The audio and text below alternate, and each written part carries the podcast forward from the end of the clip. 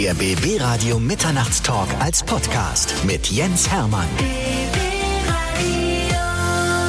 Bei mir ist einer unserer besten deutschen Schauspieler. Oliver Mommsen ist wieder mal da. Herzlich willkommen. Ich freue mich, dass du da bist. Na und hi. Mensch, wir haben so viel zu besprechen. Ja? Es gibt ja aktuelle Projekte. Du spielst ja gerade im Theater am Kurfürstendamm, also Komödie am Kurfürstendamm im Schiller-Theater. Richtig. Aber du hast ja auch eine Lebensrolle an den Nagel gehängt und zwar den Herrn Stedefeind. Stedefreund. Stedefeind. Das ist aber ein lustiger Versprecher. In dem Fall war es der Stedefreund. Stedefreund, genau. Stets dein Freund. Das war die Überleitung. Die das war so meine, meine Eselsbrücke und auch irgendwie so sehr, sehr lange die Energie, die ihn definiert hat. Er war der loyalste Mensch, den man sich, den ich eigentlich in meinem Leben kennengelernt habe. Bevor wir über den Stede Freund, Schrägstrich Feind reden, reden wir natürlich erstmal über Oliver Mommsen als Schauspieler. Wie bist du überhaupt dazu gekommen? Ich glaube, klassischer als bei mir geht's nicht. Das fing an mit Grundschule Pausenclown, dann Theater AG. Mhm.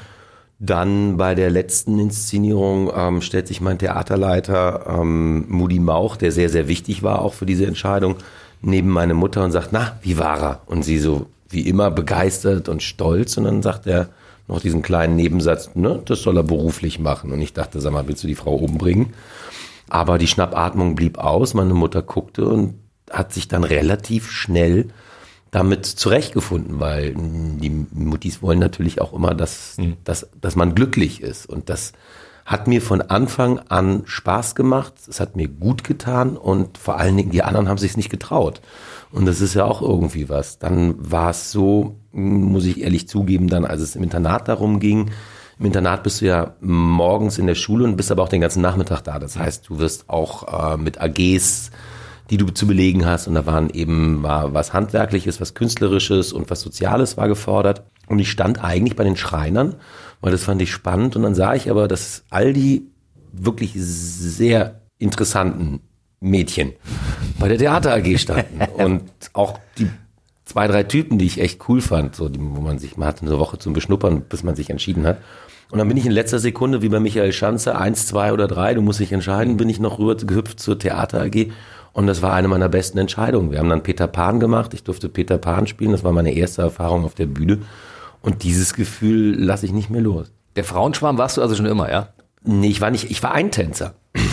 Ein Kumpel von mir war der Frauenschwarm. Der, Tobi, mein ältester Freund aus Düsseldorf, unsere Mütter waren schon befreundet und wir sind äh, zusammen groß geworden. Und ähm, er hatte einen Wahnsinnsschlag bei Frauen, hatte aber keinen Bock, sich die ganze Zeit irgendwie jetzt damit zu beschäftigen. Stand lieber am Tresen und hat große Sprüche geschwungen und war auch gute, gute, gute große Sprüche und ich habe wahnsinnig gerne getanzt. Das heißt, ich habe dann immer getanzt und dann äh, habe ich nachher Tschüssikowski gesagt und dann wurde übernommen.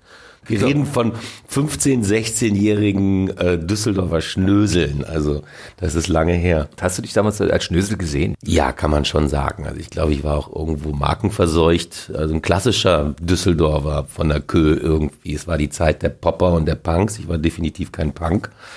Und ähm, als wir zum ersten Mal in die Disco gegangen sind, haben wir uns Krawatten angezogen. Ja. Ich lache mich jetzt noch kaputt, wenn ich zwei solche Typen sehen würde. Ich würde die sofort einladen und sagen, kommt Kinder, lass uns mal Spaß haben. Wir waren sowas von selbst überschätzt und gleichzeitig verkrampft.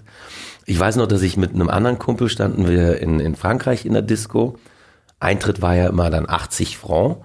Das war durch drei, also war schon eine Menge. 20 Mark so ungefähr. Über 20 Mark, da hast du dann noch einen Drink für bekommen. Mhm. Und dann standen wir da und nuckelten an diesem Whisky Cola sechs Stunden rum, haben kein Wort geredet, standen an die Wand geschweißt, gingen raus und sagten, war ein geiler Abend. Oder?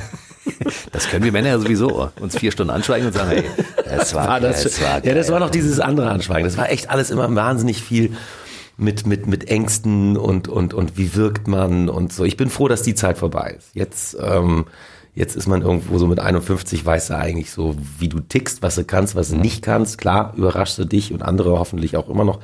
Aber so ein bisschen kennt man sich. Und das, das ist mir weitaus angenehmer als diese komplett Unsicherheit. Ich kann mir das gut vorstellen. So Oliver Mommsen als Popper da, so auf einer Disco. ich war ja auch mehr der Popper, muss ich ganz ehrlich sagen. Ja, Ich war ja früher DJ. Und dementsprechend gab das schon von der Musik, gab es ja da Parallelen. Weißt du? Deshalb war ich auch schon eher am Popper dran als an allen anderen Formaten.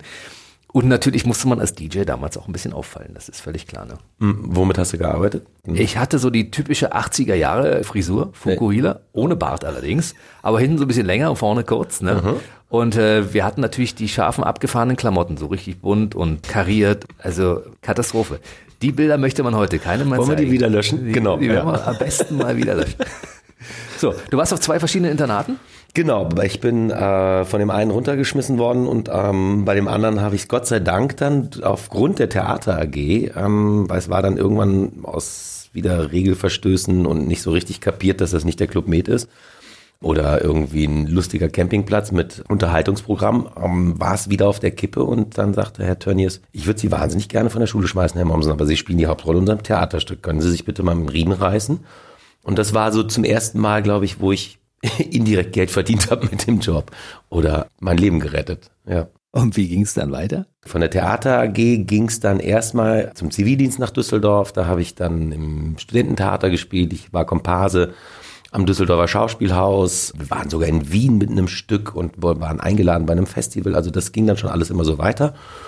Und dann ging's nicht weiter, weil dann habe ich bei den staatlichen Schauspielschulen vorgesprochen. Das waren damals waren die großen Falkenberg, Essen, Volkwang und Bochum. Und das hat überhaupt nicht geklappt. Das, die wollten dich nicht? Die wollten mich nicht. Nee, die haben euch auch gar nicht. Also in München war es wirklich so, da haben sie überlegt, ob sie mich in die nächste Runde lassen. Und das war dann ganz knapp. Und das war dann auch irgendwie so toll und so intensiv und so schmerzhaft, dass es nicht geklappt hat, dass ich da erstmal dann auch die Nase voll hatte, dann von, von, von dieser Ochsentour, wie man sie nennt, dieses Vorsprechen bei den Schauspielschulen. Warum wollten die dich denn nicht? Du, das äh, weiß ich nicht. Entweder, also entweder, hm, ich war auch, muss ich ehrlich sagen, ich musste mich wirklich erstmal freispielen. Ich war ganz schön, also ich war im, im, im Schultheater, war ich, war ich echt gut und angstfrei und, und ohne irgendwelche großen hm, Illusionen. Und dann, als es irgendwie so zum Beruf werden sollte, habe ich ganz schön verkrampft.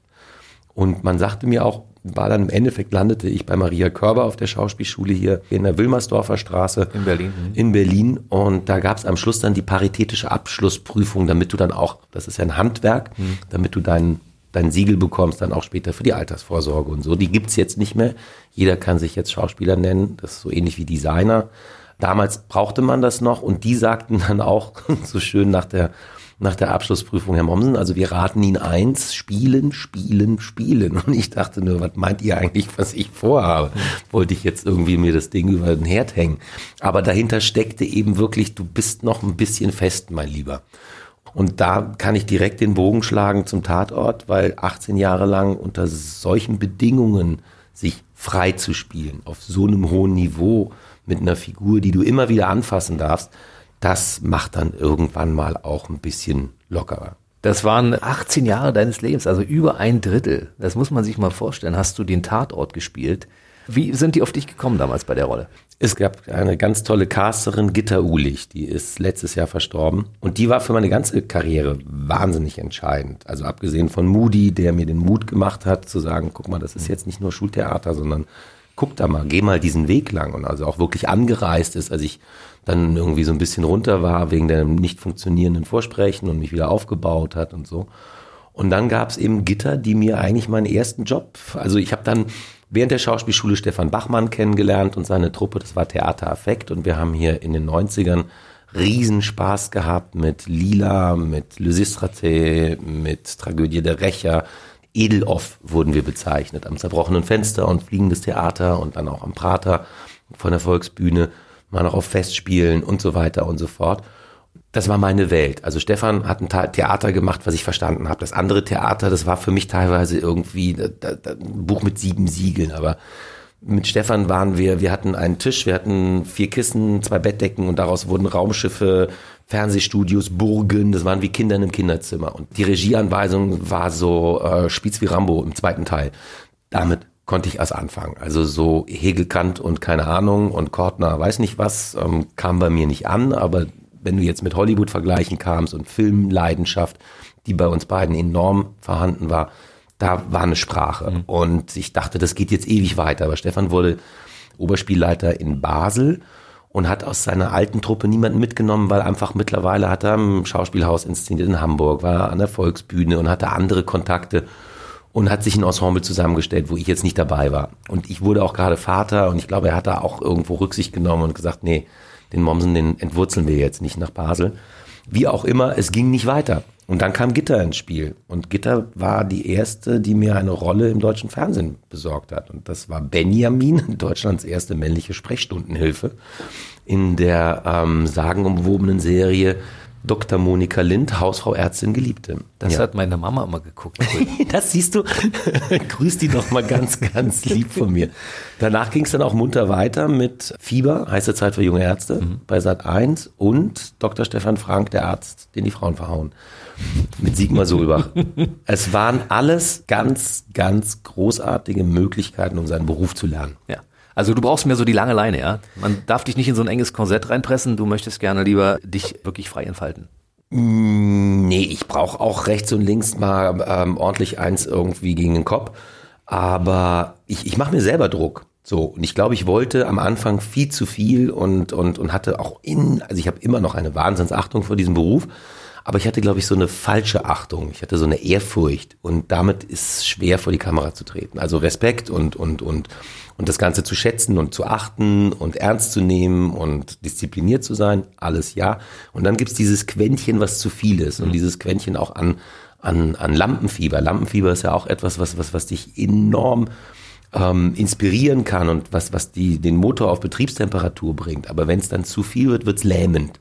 Und ich glaube, ich habe mich eine Zeit lang ähm, am Anfang eher in dem lähmenden Bereich bewegt. Ich, hab, ich bin Impulsschauspieler, das heißt, ich bin jemand, der nicht lange nachdenken will wenn man mir eine Aufgabe gibt, spiel eine Amöbe, dann springe ich auf die Bühne und mache das. Und andere überlegen sich erst, wie die Amöbe aussieht und so weiter. Ich mache es lieber durch Erfahrung. Und diese beiden Pole, so das ganz viel wollen und auf der anderen Seite den Impuls zu brauchen, um überhaupt erst so sich zu trauen, das hat am Anfang so ein bisschen sich, das hat geknirscht. Wenn du dir den Charakter mal anschaust, den Nils Stedefreund, den du da 18 Jahre gespielt hast im Bremer Tatort, äh, die Rolle hat sich also in der Zeit, in der du sie gespielt hast, auch verändert. Ne? Total. Total. Also ich habe, manchmal guckst du da dann durch Zufall irgendwie ins Fernsehen, es gibt ja viele Tatort-Wiederholungen und dann rutschst du in den ersten rein und dann denkst du erstmal, wer hat diesem Kind die Plastikpistole in die Hand gedrückt? Und dann habe ich mir auch nochmal kein Wort geglaubt. Ich fand es nach wie vor verkrampft. Und dann war, ja, also wir mussten, wir, wenn wir in der heutigen Zeit an den Start gegangen wären als neues Team, hätte man uns abgesägt. Und damals war der Hype noch nicht so groß und wir konnten uns finden und das haben wir wirklich getan. Wir haben zuerst mit dem großen Assistentengefälle gearbeitet. Die Chefin hat immer recht und der Kleine will jetzt aber auch mal.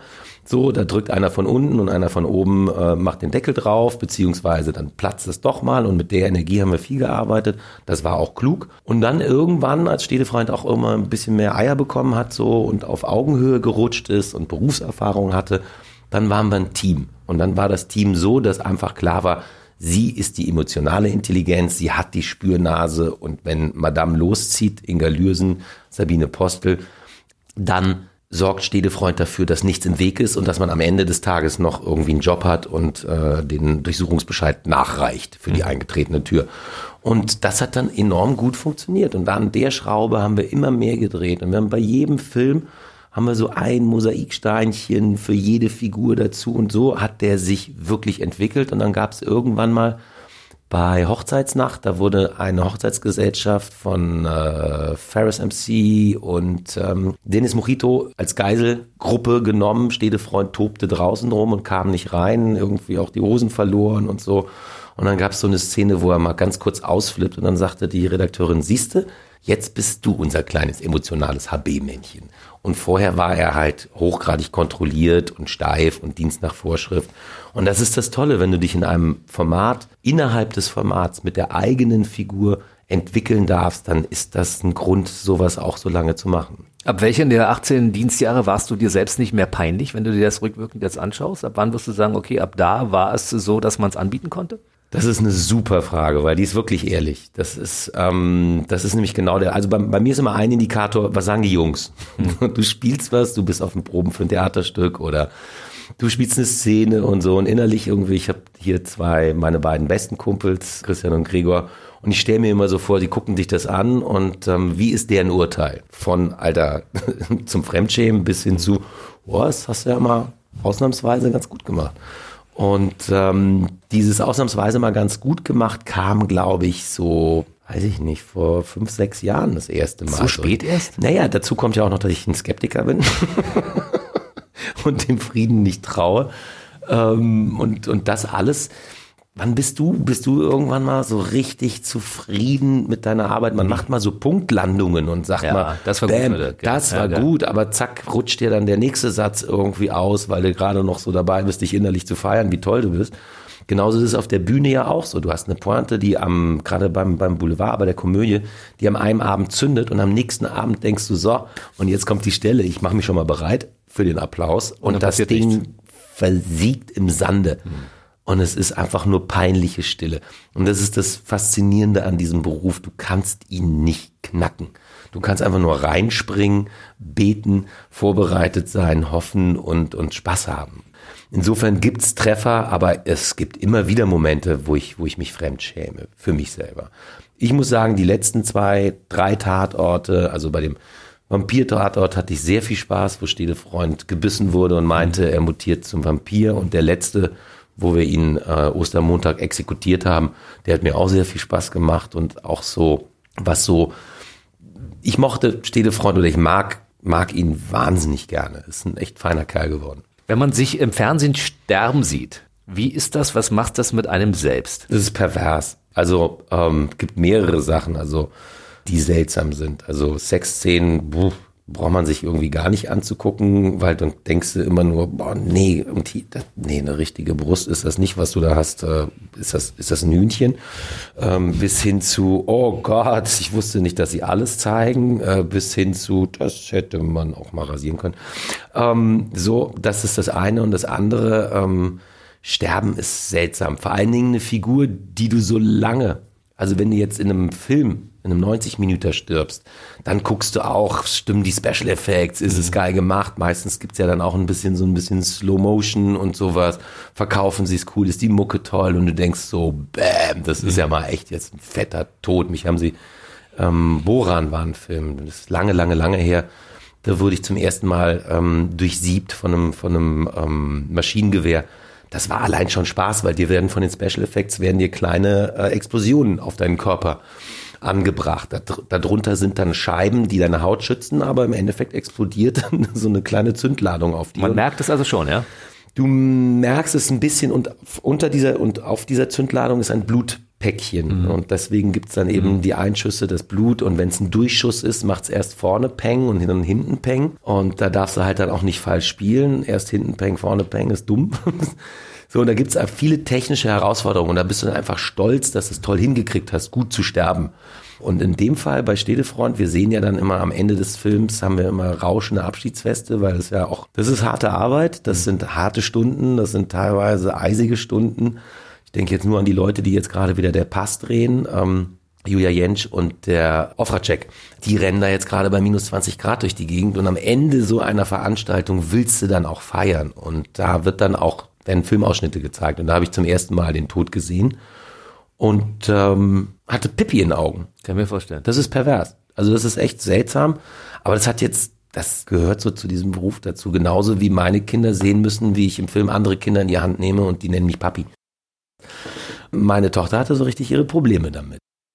Der Beruf hat so spezielle Eigenschaften auch. Aber natürlich muss ich nochmal zurückkommen auf den, auf den Tatort. Ihr habt 18 Jahre gespielt, das heißt, ihr hattet so pro Jahr knapp zwei Folgen, also Genau. 34 waren es insgesamt oder sowas. Ne? Sowas, ne? Ja. Wer hat die Entscheidung gefällt, dass du irgendwann erschossen wirst? Warst du das selbst, hast gesagt, ich will nicht mehr? Oder hat jemand für dich die Entscheidung getroffen, dass du da aufhören musst? Mm, Sabine und ich, also ich, ich weiß, dass ich, ähm, ich habe lustigerweise eine Mail gefunden, die ist echt schon ein paar Jahre alt, wo ich äh, an die Produktion und Regie und irgendwie so die, die wichtigen Leute geschrieben habe, Kinders, es ist Bergfest und ich kenne noch nicht mal alle Namen vom Team, weil ich so wenig zu tun hatte. Und habe mich ein bisschen beschwert und habe gesagt, ich habe Hunger, ich will mehr. Und die Kölner haben dieses Wort, glaube ich, für sich empfunden, where is the beef? Weil Bremen war immer fallintensiv. Das heißt, bei uns stand der Fall im Vordergrund. Bei 90 Minuten musst du dich entscheiden. Entweder nimmst du die Kommissare ins Visier und gibst denen eine eigene Geschichte, oder du startest die sie in genial gelungen in Münster mit ähm, großartigen, schrulligen Eigenschaften aus, wie beim Jan-Josef Liefers. Oder eben, es sind ganz normale Menschen, die dich, du kennst sie, du siehst sie zweimal im Jahr, die dich durch den Fall führen. Und das war im Endeffekt unsere Aufgabe. Und das war zum Beispiel, in dem Fall war das die Wiederkehr. Ganz toller Film mit Gabriele Maria Schmeider. Schmeide. da hatten wir wenig zu tun. Nachher, wenn du dann den Film gesehen hast, warst du voll präsent. Und das war das Seltsame. Du sitzt dann in Bremen, wir haben zwei Filme hintereinander gedreht, wirst hofiert, gemacht, getan und es ist alles wunderschön, aber irgendwie denkst du, verdient habe ich es nicht. Ich habe nicht wirklich hier mir den Arsch wund gespielt. Ich, klar, du bist auf dem Punkt, du, du, die Figur steht, mit dir muss der Regisseur nicht mehr groß arbeiten. Da kommen zwei an, die machen das seit Jahren. Wir waren jetzt nicht so, ey, das würde meine Figur nie tun, sondern waren immer offen und, und, und, und, und, und Teamplayer und das alles und haben das auch alles irgendwo, finde ich, auch von der Laune her, vor allen Dingen mit Sabine, die ein wahnsinniges Teamtier ist, zusammengehalten und ähm, sie hat sich auch dann mal vors Team geschmissen, als es unfair werden wollte. Aber irgendwann habe ich gemerkt, so auf ganz hohem Niveau fing ich an, mich zu langweilen. Ja, und das ist ähm, schlecht. Das ist ganz schlecht. Das ist vor allen Dingen in einem Format, wo so viele Kollegen auf jeden Fall mal gerne mal glänzen und strahlen und da kannst du nicht plötzlich sagen, ja, ich hab's, aber ist jetzt auch nur mit Wasser gekocht. Nee, das soll diese Faszination behalten und es war bei mir irgendwie, hm, ebbte diese Begeisterung ab und ich merkte, dass ich am Bremer Set angefasst war über Sachen, wo ich an anderen Sets, das habe ich überhaupt nicht mitbekommen, weil es schon so familiär war und man war auch schon, man kannte so viele Geschichten und auch mit der Produktion, es waren schon so viele Sachen. Nichts war mir einfach nur wie, wie in einer Ehe. Mhm. Es gibt keinen Satz mehr, der nicht eigentlich schon 17 Sätze dahinter hat. Und das wird alles zusammen irgendwie, dann wurde dieses Tatort-Thema immer größer und ich verlor immer mehr mein, meine eigene Persönlichkeit. Oliver Mommsen, Schauspieler, mhm. freiberuflich. Ich mache auch noch andere Sachen. Das stimmt, da reden wir gleich noch drüber. Sondern es wird dann irgendwie so, wirst du so zu der Marke und da stimmten ein paar Sachen einfach nicht mehr. Und dann fing ich an mit ähm, Sabine zu reden. Und sie hatte ihre eigenen Gründe und plötzlich waren wir beide, dachten wir, weißt du was? Erstens, jetzt mögen sie uns alle noch. Und irgendwie sind wir auf einem super Punkt. Und da ist dieser Spruch aufhören, wenn es am schönsten ist. Der ist überhaupt nicht irgendwie aus einer Postkarte oder aus einem Glückskeks irgendwie geklaut, sondern das war genau der Punkt. Lass uns doch nicht noch jetzt die Reise mit nach unten nehmen, dass sie dann irgendwann sagen, sag mal, wie lange wollen die das eigentlich noch machen? Müsste sie nicht schon längst in Rente sein und ihn kann ich langsam auch nicht mehr sehen. Also haben wir mit diesem Ganzen das alles ins Paket genommen, haben lange geredet, haben auch mal den einen oder anderen Film dann irgendwie verstreichen lassen und dann wieder geredet und dann gab es die Entscheidung und dann haben wir beide gesagt, wir hören auf. Und du hast keine Hintertür eingebaut, denn du wurdest am Ende erschossen. Das heißt, du kannst nicht wieder zurückkommen. Das geht im Tatort zumindest nicht, weil es ja kein Science-Fiction-Film. Das ist das Schöne, auch den Bobby Ewing wollen wir nicht mhm. geben. Bei Dallas ist der ja mal ausgestiegen, der Kollege, weil er zu wenig Geld bekommen hat und hat dann irgendwie seine Verhandlungen wieder eingekränkt oder keine Ahnung, er mhm. brauchte Geld und kam wieder zurück und trat aus der Dusche und ähm, das letzte Dreivierteljahr der Zuschauer war quasi sein Traum. Mhm. Nein, das machen wir nicht. Und ich muss auch ehrlich sagen, ich habe letztes Jahr habe ich so bunt und so so abwechslungsreich gedreht und ich sehe es auch bei mir selber. Ich gucke mir gerade Charlie Chaplin Filme an, ich gucke mir Fellini Filme an, ich gucke mir Buster Keaton an, die Marx Brothers.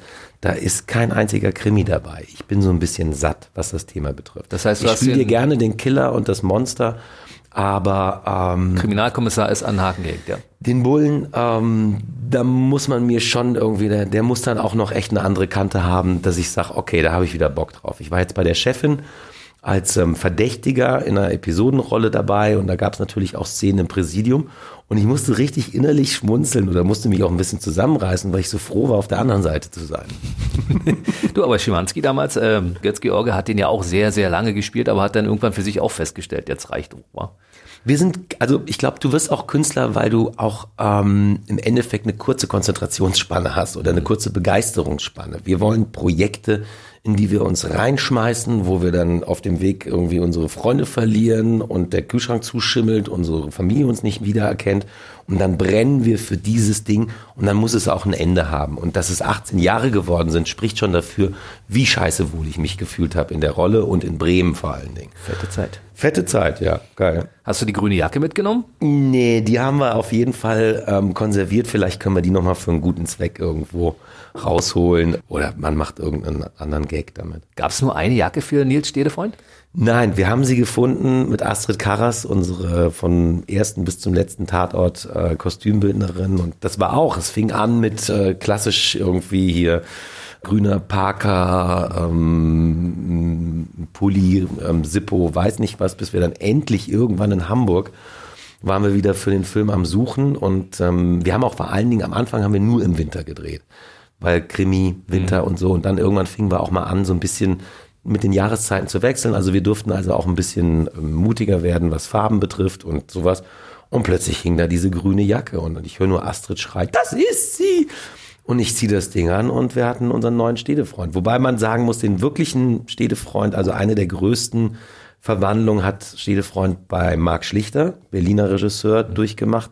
Ich kannte Marc noch nicht und ähm, es hieß sowieso, ich soll mir mal, mal einen Bart stehen lassen. Das war auch die Phase, wo alle männlichen Kollegen eben aus Hollywood übernommen dann mit den Mit den Werten rumrannten. mit den Bärten rumrannten und so, aber mir hat sehr gut getan, weil ich einfach immer verdammt freundlich und, und irgendwie auch so, so putzig aussah. Und dann meinte der Schlichter, nee, das kriegt der Mommsen nicht gespielt, lass da mal einen Bart wachsen. Und dann war das ein Nachtdreh, der erste Dreh. Das heißt, ich wartete im Hotelzimmer auf, auf irgendwie, okay, wir holen dich jetzt ab in einer halben Stunde. Und dann kam eine SMS von Marc, ob der Herr Mommsen sich vorstellen könnte, dass der Herr Stedefreund in dem Film erkältet ist. Und ich dachte erst, was will er denn jetzt? Und plötzlich merkte ich, yes, genau das. Und es war nämlich der Moment, wo Stedefreund dann nicht mehr so servil war, ja, ja, mache ich, alles klar, okay, gut, ja, können wir machen, Dingsbums und so, sondern da war Stedefreund plötzlich so, scheiß Job, aber ich keinen Bock mehr auf die Scheiße hier. Und dann plötzlich mit Bart und diesem Mies und so und das, das war eine Richtung, wo wir alle gesagt haben, da wollen wir ihn haben. Und dann kulminierte das in Afghanistan, Stedefreund. Das war der Moment, wo Stedefreund mal nach Afghanistan gegangen ist, um, um Polizisten auszubilden, sehr aktuelles Thema. Und da kam er zurück und da war er richtig düster. Und Florian Baxmeier, der bei uns, wie ich finde, die meisten tollsten Filme gemacht hat, unter anderem auch Brüder, der irgendwie bei allen hängen geblieben ist, der prägte dann den Namen Afghanistan Städtefront und eigentlich hatten wir dann nur noch vor, dass Städtefront in seinem BMW, dem ein paar Leute, glaube ich, auch sehr lieb gewonnen haben, inklusive mir, durch Bremen fährt und Leute verprügelt. Aber da war die Redaktion irgendwie nicht so einverstanden. Du hättest gerne mal ein paar Leute umgehauen, ja? Du kriegst ja dann, das ist ja das Tolle, wir hatten Stunt-Choreografien bekommen und, und das ist ja dann wie ein Tanz. Also du, wenn du zum Beispiel jetzt gerade mh, diese Afghanistan-Folge, da gab's, nee, bei den Müllmännern, da gab's eine richtige Choreografie, da durfte ich in Anführungszeichen, glaube ich, fünf oder sechs Stuntmänner verprügeln. Und das war ein richtiger Tanz. Da reist dann vorher der Stunt-Koordinator an und dann wird eine Choreografie entwickelt und dann hast du deine Moves und die übst du dann im Schlafzimmer, auf dem Kinderspielplatz, irgendwie, wenn keiner guckt und so.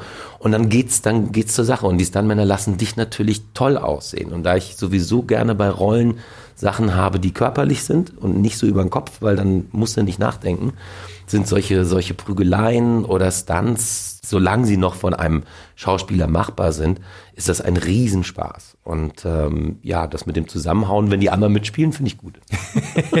In echt hast du es noch nicht probiert, ne? In echt ist es meistens so, dass ich provoziere und meine Kumpels kriegen in die Fresse. Ja, das ist aber gut verteilt. Wenn du es nicht selbst abbekommst, geht das ja. Ja, wenn die Kumpels das Nee, bin abkönnen. ich gar nicht stolz drauf. Ein Kumpel von mir fehlt immer noch ein Schneidezahn. Das war, äh, das war Ost gegen West im Prenzlauer Berg, als irgendwie die Leute keinen Bock auf die scheiß Wessis hatten. Da habe ich den falschen Spruch rausgehauen. Und äh, Ja, vorsichtig mit uns Ossis. ich weiß, ja, nein, wir, wir haben ja auch Scheiße gebaut. Das äh, war alles ein bisschen doof, was da lief. Aber so ein körperlicher Typ bist du auch, äh, wenn du dich vorbereitest auf irgendeine Rolle, dann fährst du zum Beispiel mit dem Skateboard durch die Gegend, jonglierst Bälle, äh, klopfst mal gegen die Wand. Das ist so eine lustige Art, sich warm zu machen. Und ansonsten mag ich Sport, ich spiele Tennis, ich äh, hänge mich in Hotelzimmern immer ans äh, Schlingentraining, hab das dabei. Springseil ist fester Bestandteil, Jogging-Schuhe. Ich muss mich bewegen, sonst werde ich wahnsinnig. Ja, du hast ja die 50 jetzt auch schon äh, geschrammt. Also Ja, ich bin weit über die 50 hinaus. ein paar Stunden über die 50 hinaus und äh, ab da muss man sich fit halten. Ne? Das ist Nicht nur ab da, also das ist ja das Schöne an diesem Beruf, wenn ich sehe, was Kumpels von mir machen, wenn sie da sitzen und Zahlen und Meetings und Dingsbums und so. Also es ist auch konditionell sowieso wichtig. Und auch wenn du die ganze Zeit am Set zum Beispiel rumsitzt, du sitzt am Set rum, du hast dieses verdammte Kostüm an, du hast die Maske und dann dauert es aus irgendwelchen Gründen, haben sie eine Szene vorgenommen, vorgeschoben, dich nach hinten, manchmal kommst du gar nicht dran und so. Und dann wartest du und wartest. Und wenn du dann ins Hotel kommst, dann geht's los. dann rennst du aber schon irgendwie. Oder eben meistens hast du ja ein Hotel, wo hinten dann irgendwo, keine Ahnung, der Rhein fließt. Oder äh, in Bremen war es halt oberluxuriös. Das ist direkt Parkhotel mitten im Bürgerpark. Das ist, glaube ich, die schönste Joggingstrecke der Welt. Und äh, ein Fitnessstudio auch noch drin und dann tobst du dich erstmal aus, weil du zu viel Energie hast. Ich habe auch auf, also ich habe nicht aufgehört zu rauchen, aber zum Beispiel am Set rauche ich nicht, weil du rauchst dann die Langeweile-Zigarette, die Nervositätszigarette, die ich rauche mal mit dem Kollegen Zigarette, mhm. die habe ich eigentlich schon geraucht Zigarette, die boah war ich gut Zigarette und dann hast du dich a nicht bewegt und b zwei Päckchen geraucht. Das ist ein ganz doofes Gefühl. Aber diese Stimme muss ja irgendwo auch herkommen, ne? Das ist, weil ich einfach immer noch keine Sprechtechnik habe. Ich, äh, keine Ahnung. Das heißt, du hattest schon immer so eine tiefe, warme, schöne, fette Stimme? Ich lasse das jetzt einfach mal so im Raum stehen. Wenn du dir also alte Sachen anschaust, sag, guck mal, damals hatte ich noch eine etwas höhere Stimme, die ist jetzt mittlerweile tiefer. Stimmt, und damals hatte ich auch zwei Falten weniger, leck mich.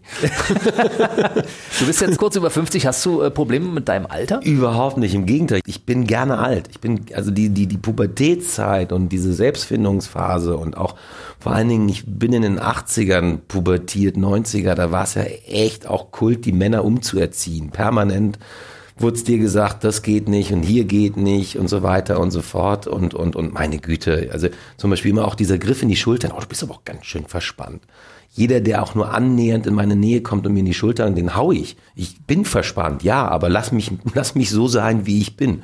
Und das kommt jetzt im Alter, kommt das so raus, dass man sagt, ihr kriegt mich nicht perfekt und ich kann auch nicht für alle so dass die Mami glücklich ist und die Kinder und die Frauen, die Freunde und alle sagen so, boah, jetzt bist du aber bei dir. Nein, werde ich nicht hinkriegen. Und insofern ist es so, dass ich das genieße. Das ist ja noch nicht der Alterspunk. Der fängt ja so mit 70, 80 an, wo du wirklich sagst, so, und jetzt mache ich, was ich will. Ihr könnt mich alle mal, ich hab's hinter mir. Aber jetzt ist so die Phase, wo man sagt, so, ich weiß um meine Qualitäten, ich weiß um meine Fehler, ich lasse mich in Ruhe. Ich will jetzt einfach mal auskosten, was da ist und nicht noch hier verbessern, hier diese ganze Zwangsoptimierung. Wir haben ja wahnsinnig viel Zeit. Ähm, das Schöne ist, wenn du, wenn du abends Theater spielst, hast du tagsüber und den Keller schon aufgeräumt hast und alles und irgendwie alle kaputten Birnen ausgewechselt und den Garten und keine Ahnung, dann hast du ja Zeit. Und ich habe mir überlegt, ob ich mal einfach wirklich jeden Lebensberater lese, der gerade aktuell ist, um dann einmal kräftig mich zu übergeben das und zu sagen. Zu das, das, ist, ist nicht nein, also insofern finde ich alt werden super. Es ist keine Entschuldigung für, für, für schlechtes Benehmen. Aber so ein bisschen freundlicher zu sich selber zu werden, das, äh, das findet statt, schon seit paar Jahren. Aber du hast ja auch eine Vorbildwirkung, das weißt du natürlich. Ne? Also Leute wie ich zum Beispiel, die schon zwei, drei Jahre Vorsprung haben, gucken natürlich und sagen, Mensch, ey, der Mommsen, schon so ein Typ, wo auch die Frauen immer noch durchdrehen. ja, wenn man bei uns in der Redaktion erzählt, ich habe ein Interview mit Oliver Mommsen, dann sagen alle, oh, Super. Ich sage, hey, ihr seid 25. Na, der Mommsen. Aber der Mommsen, ich sage, der ist 69 geboren. Ja, die haben ja. die ganzen alten Fotos gesehen. Ja, ja. Ah, schön, dass du nochmal nachhakst. Nee, nee, der ist alt. Also ich weiß nicht, was mit euch los ist. Aber er ist theoretisch, wenn man auf den Zettel guckt, ist er 1969 geboren. Praktisch ist er natürlich so ein Typ, wo viele Frauen sagen, ey. Ich wollte es euch nur nochmal gesagt der haben. hat Erfolg. 1969. der schimmelt schon ein bisschen. Ja aber nur in der Theorie. Aber das Gute ist, also wenn ihr mit dem was anfangt, dann seid ihr auch bald wieder los. Der macht nicht mehr lange. Der wird vielleicht noch 30 Jahre Schauspieler sein, dann noch 20 Jahre durchdrehen, dann ist er 100 und dann zack, bumm. So ja, ähm, wie also ist andere berühmte Schauspieler, die über 100 geworden sind, eventuell nochmal einen Preis entgegennehmen für sein Lebenswerk. Und dann halt kann er zurückblicken, wenn er oben auf der Wolke sitzt und sagen, ich hatte eine geile Zeit. Das ist das Wichtigste. Also es wäre ganz doof, wenn du da oben ankommst und der Typ mit dem Schlüssel sagt, sag mal, du Idiot, hattest ja wirklich alle Möglichkeiten. Du wieso, alles haben können. Wieso hast du sie nicht genutzt? Nee, nee, nee, nee. So, wir reden über aktuelle Projekte. Und zwar das Schiller Theater ist im Augenblick die Spielstätte für die Komödie am Kurfürstendamm. Die ist platt gemacht mittlerweile, sehr schade, weil ich fand, ich fand dieses Theater immer schön, aber Schiller Theater sagen ja viele Schauspieler auch von vornherein, das Ding ist geil.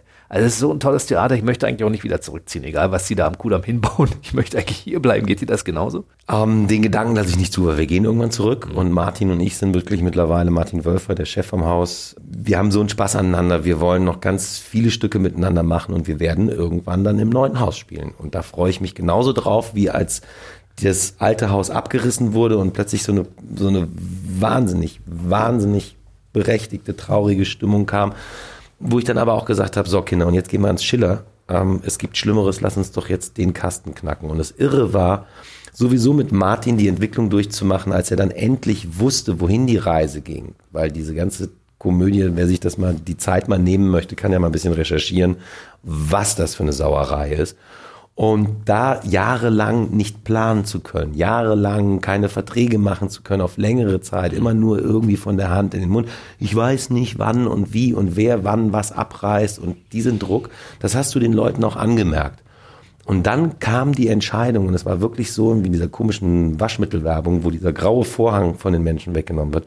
Und dann sind alle so am Strahlen gewesen. Das war der erste Schritt. Und dann habe ich sie gesehen. Ich war Gott sei Dank bei dem ganz finalen Ende der Komödie, war ich nicht dabei, weil ich gedreht habe. Ähm, ich war auf dem Schiff, in, haben wir Passagier 23 gedreht, also ich war weit, weit Fitzek. weg. Fitzek, genau. Hat Spaß gemacht. Guter Film. Ist auch echt gut geworden, ja. ja. Ähm. Und das Lustige ist, mit dem Regisseur, den kenne ich schon, seitdem er bei Dr. Stefan Frank hat er als Fahrer angefangen. Und ähm, plötzlich ist er mein Regisseur. Also es ist auch das Schöne in der Branche, wie wenn man mal länger dabei sein darf, wie sich dieses Karussell auch dreht. Zurück zu hier der Gang. Und dann siehst du diese kleine, feine Belegschaft aus der Komödie, wie die dieses Riesenschiff hier rocken und mhm. einen Spaß haben. Mit denen ziehst du jetzt überall hin. Und auch das neue Haus wird toll. Und ähm, das Wichtige ist, dass die armen Zuschauer, dass die treu bleiben. Aber das versuchen wir natürlich auch mit dem Spielplan hinzukriegen, dass wir sie so packen, dass, dass sie sagen, nee, Komödie, egal wo die spielen, wir sind dabei. Also ich glaube, das ist gar kein Problem. Äh, ich meine, das Publikum vom Kurfürstendamm mal kurz äh, ins Schillertheater zu schicken, vom Schillertheater wieder zurück zum Kudamm, wenn es da was Neues gibt. Ich glaube, das, das Publikum ist ja auch, äh, seitdem es im Schillertheater ist, auch gewachsen, habe ich so das Gefühl. Es hat sich verändert die, auch. Die, und es hat sich verändert und die Zuschauerzahlen gehen auch richtig gut nach oben. Das sind alles Sachen, die an der Komödie in der Form nicht, nicht möglich gewesen wären. Das heißt auch, dass die die kleine Gang hier auch richtig groß, äh, ich sag das jetzt mal, ist ja auch irgendwie spät abends einen dicken Strahl pisst mhm. ähm, und dieses Haus auch ausnutzt äh, und große Oper macht. Es gibt und auch neue Möglichkeiten, ja, neue ja, Möglichkeiten. Genau, und die werden auch genutzt. Genau. Und damit holst du auch wieder neue Leute, die vielleicht vorher gesagt haben, naja, Komödie am Kurfürstendamm ist ja jetzt auch ein bisschen oldschool. die drei Damen vom Grill. Haha. so, das hast du ja selbst unter Kollegen, wenn du dann sagst irgendwie so, und sagst du, ich mach Boulevard, also ich spiele wahnsinnig gerne am Kudamm. Ah ja, aber das ist doch auch die Schaubühne. Sag ich, ja, genau, die ist da auch. So Berührungsängste. Und da kann man am Schiller, da kann man nämlich auch dem einen oder anderen auch mal den Zahn ziehen, dass das irgendwie alles nur Tür auf, Tür zu und hahaha ist und Röckchen hoch, sondern Boulevard ist Großstadtunterhaltung. Es wird äh, Oliver Mommsen aber nach wie vor sowohl als auch geben, ja? Also Theater, Bühne und auch Film? Dringend, also diese Mischung, was heißt, es hat, ich habe es ja nicht in der Hand. Das sind ja die anderen, die sagen, ob sie mich beschäftigen wollen oder nicht. Aber mein, mein Wunsch ist es halt gut gegen Nordwind spiele ich eben nach langer, langer Zeit, war das das erste Mal wieder Theater. Und gleichzeitig zu drehen und Theater zu spielen, ist für einen Schauspieler, das ist, das ist der Himmel. Weil du kannst auf der einen Seite hast du diese Probenzeiten beim Theater, du kannst Fehler machen. Das kannst du am Set, kannst du dir keine Fehler erlauben. Das, da tickt die Uhr so eng und da ist so viel Geld im Spiel und so viel Druck und alle sind so nervös. Da kannst du nicht groß auf die Suche gehen. Und meistens kriegst du mal alle Kollegen gerade mal zusammen für eine Leseprobe, die dann auch wichtig ist und gerne mal bis zu 14 Stunden geht. Aber ähm, dieses, dieses Suchen, Suchen, finden, Fehler machen, ausprobieren und zu sagen, komm, ich bin mit meiner Figur, ich habe die noch nicht so getrimmt, wir liegen gut in der Zeit, ich, ich spiele ihn jetzt einfach mal blind, was soll's. Um dann zu merken, ja, das war eine sehr schöne Idee, funktioniert überhaupt nicht, schmeiß es in die Tonne so, das ist der große Unterschied zum Drehen. Auf der anderen Seite beim Drehen dieses, alles geht auf den Moment hin, okay, jetzt kommt die Szene, bla bla bla, alle sind aufgeregt, dumm, dumm, dumm, dumm, dumm. Und irgendwie, weil du entweder alles richtig gemacht hast, die Kommunikation mit den, mit den Kollegen funktioniert, der Regisseur ist, ist ein Hammer, die Regisseurin. Und plötzlich macht's Punkt, du wächst über dich hinaus, die Kamera sagt, wir haben's. Und das Ding ist im Kasten. Und du hast diesen einen Moment eingefangen, wo du so toll und so gut warst wie noch nie und musst es nie wieder machen. Vielleicht nochmal für eine andere Einstellung, aber da bist du ja noch im Groove, aber am nächsten Tag hast du dann Haken dran. Und das macht auch einen Spaß, dieses Mosaiksteinchen suchen. Und das beides zusammen, diese beiden verschiedenen Energien. Und es ist gar nicht mal der Live-Moment, weil da sage ich immer bei allen, die ja sehr schnell sagen, ja, Theater ist natürlich die wahre Kunst, das ist ja live. Ähm, steh mal an einem Filmset mit 30 Leuten und spiel mal so, dass alle ruhig sind. Das ist auch ganz geil. Kann ich mir vorstellen. So, und von wegen irgendwie, wir machen es nochmal beim Film. Ja, das machst du einmal, zweimal. Beim dritten Mal wird es schon eng. Sauer. Beim vierten Mal werden sie unruhig. Das hilft dann nicht auch unbedingt. Und wenn du das dann sieben, acht, neun, zehn Mal machst, dann merkst du aber ganz schnell, wie Menschen sich verändern. Ist dir schon passiert? Das passiert jedem Mal, klar. Echt, ja? Ja, natürlich. Und dann rennst du.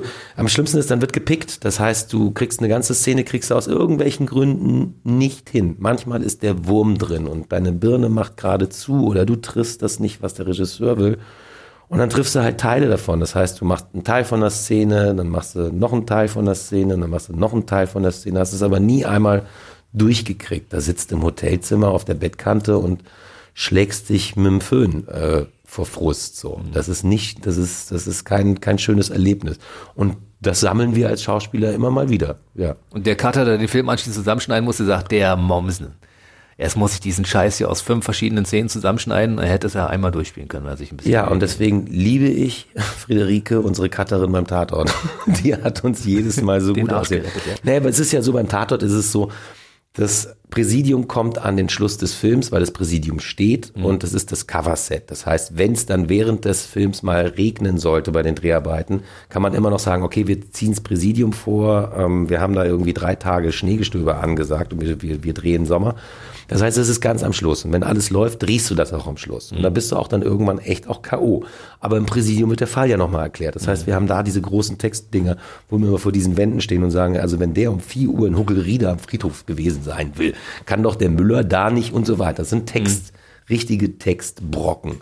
Und dass du da mal irgendwie rauskippst, aber da haben wir Friederike, die hat uns gut aussehen lassen und im Zweifelsfalle hört sich's an wie bei den Ansagen in der U-Bahn. Nächste halte Stelle, Richard Wagner Platz. Da gibst du dann Vokale und Konsonanten ab, so nenne ich's immer bei dem, wenn solche Tage sind. Alles klar, Vokale und Konsonanten, den Rest schneidet ihr euch zusammen.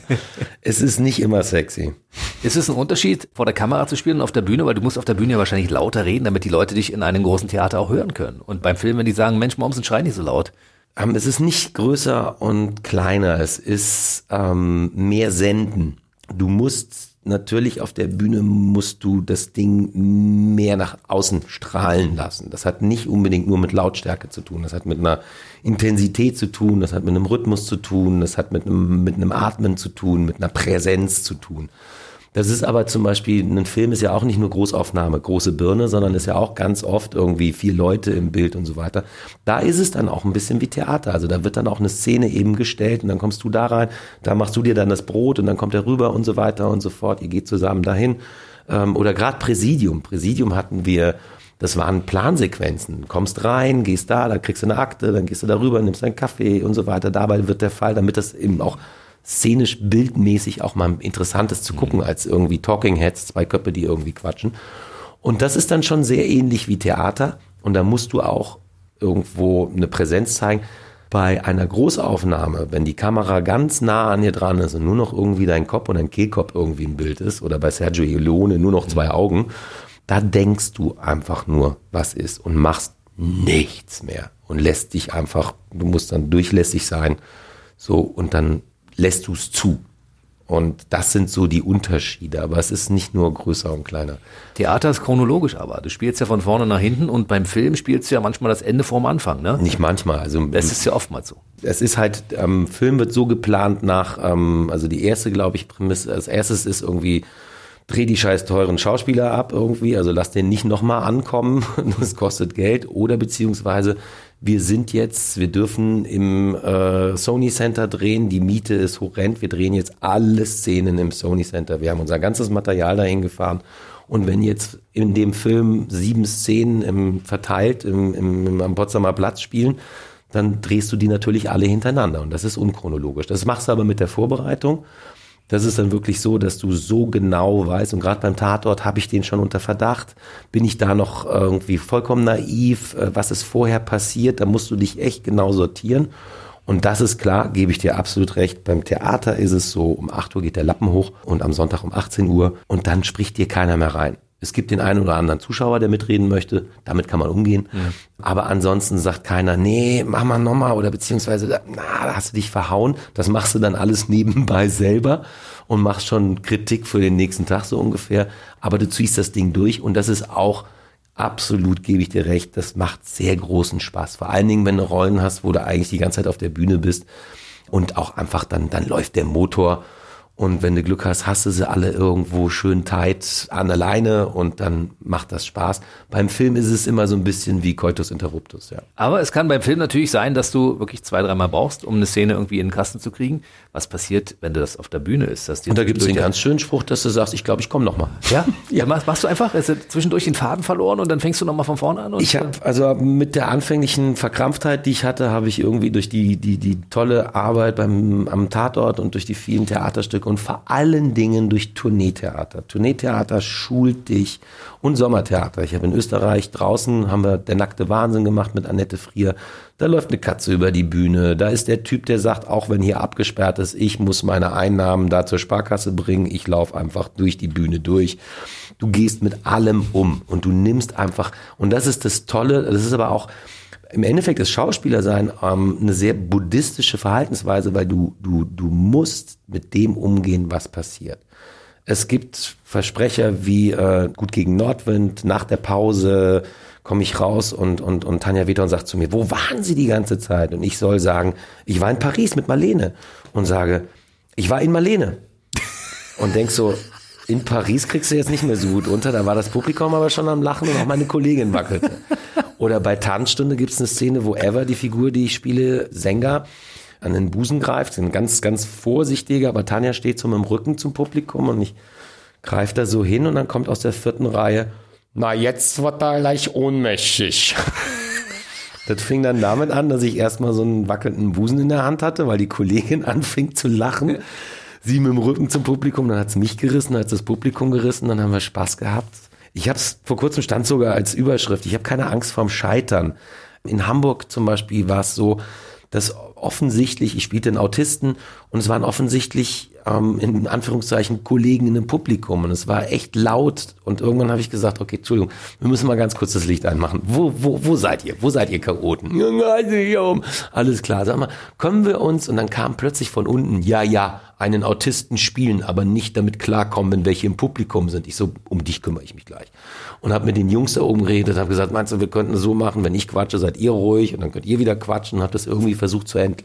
Weil du hast es die ganze Zeit, sie waren ja präsent, du hast an sie gedacht und immer war so, wer ist das, wer ist das, wer ist das?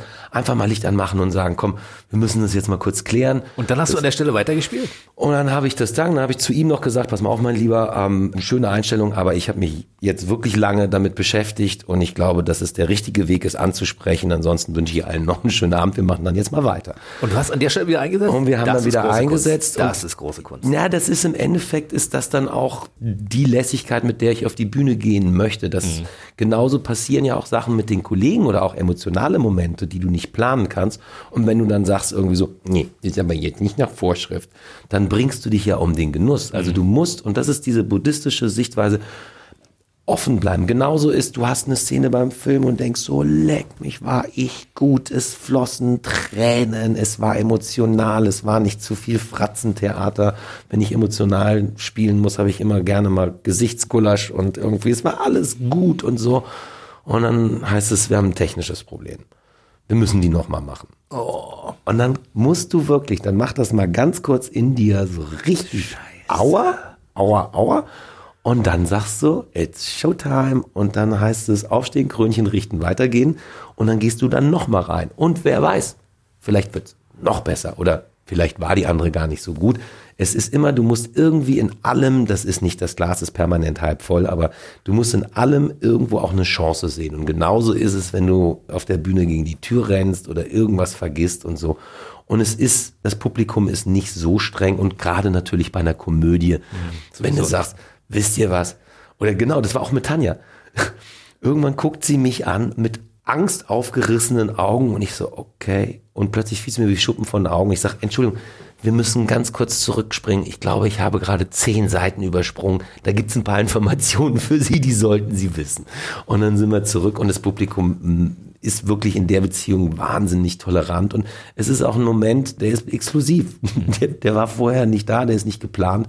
Das ist live. Dafür hätten sie normalerweise extra bezahlen müssen. Das gibt ja so Kunstwerke. so weit wollen ein, wir nicht gehen. Die haben einen kleinen Fehler und die sind deshalb besonders teuer.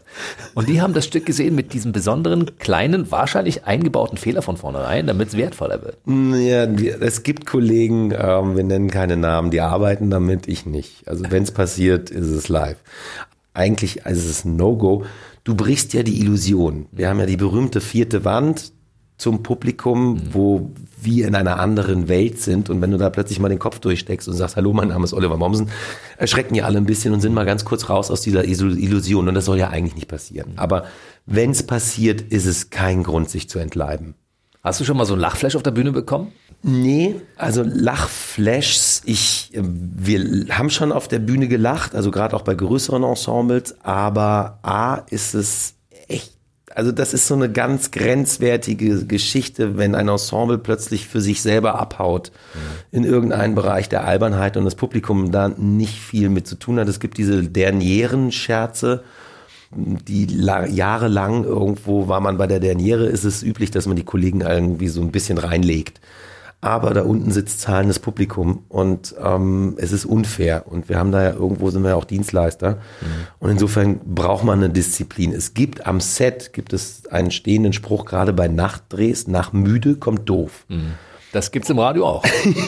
da haben wir Momente gehabt, wo du wirklich denkst, okay, wir müssen abbrechen. Ich hab mit Anja Kling haben wir einen Film gedreht, ähm, geht um Magersucht und der Titel ist mir entfallen, so viel zu 51. Und Anja, Anja hat, ähm, es gab eine Situation, es gab einen Grund zu lachen, aber wir haben Anja nicht mehr da rausbekommen. Und dann war das erstmal für alle lustig und dann war es inklusive für sie anstrengend, anstrengend ja. weil man dann irgendwie, dann gibt's ein und zack ist man wieder und das passiert dann auf Nachtdrehs, passiert das dann morgens um 4 Uhr mit einem ganzen Team. Und das ist dann die ersten zwei Takes, drei Takes, ist es lustig, aber wenn dann merkst, du, du kriegst die nicht mehr eingefangen, dann wird das echt schmerzhaft. Das ist beim Radio ganz schlimm, wenn du zum Beispiel eine tragische Nachricht vorliest und äh, ab und zu verspricht man sich ja. Und dann gibt es so einen falschen Versprecher, wo du dann einfach dich nicht mehr einkriegst und du musst aber ernsthaft und da sind wir natürlich nicht Schauspieler genug, um das so hinzukriegen. Naja, ihr seid ja auf eurem Metier genauso Profis. Ihr habt ja auch eure Mittel. Naja, wir, wir können dann schon irgendwie, irgendwas kann man dann schon machen. Irgend, es gibt ja auch manchmal Kollegen, die helfen oder so, ne? Ja, aber es gibt auch Kollegen, die helfen nicht. Nicht, genau. Die stehen daneben und freuen sich darüber. Das kann natürlich auch passieren. Aber das ist das Schöne, das ist live und wir sind Menschen und das ist, glaube ich, auch für den Zuschauer auch irgendwie schön zu sehen. Klar gibt es Stücke, die sind so fein getaktet, dass da, da darf nichts passieren. Klar, da ist es anders. Aber bei der Komödie, wo sowieso schon irgendwie zum Lachen auch eingeladen sind, wenn die irgendwann mal, wenn du mit, mit, mit dem Zug aus der Kurve knallst, kann es auch amüsant sein. Dann gucken wir mal ins Jahr 2020. Deine Kommissarsrolle ist abgedreht, da ist ein Haken dran, der ist gestorben, den kannst du nicht mehr spielen, den Kommissar. Was kommt jetzt demnächst?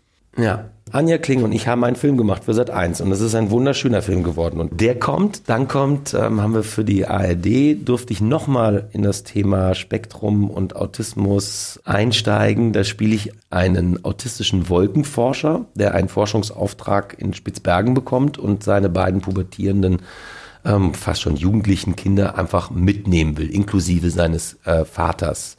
Das ist ein Hammer-Ensemble, unter anderem eben Vater Peter Franke, und Minkai Fanti als Pflegerin, wo natürlich dann irgendwann eine Liebesgeschichte passiert. Und das war ein Riesenspaß. Das wird irgendwann in der ARD ausgestrahlt. Ich war bei der Chefin, ich war bei Professor T, durfte ich ähm, eine sehr, sehr geile Rolle spielen. Es ist ein Projekt mit Anja Kling, sehr, sehr weit fortgeschritten, ähm, worüber man noch nicht reden kann. Und ansonsten passiert das, was ich auch wollte. Ähm, ich weiß nicht.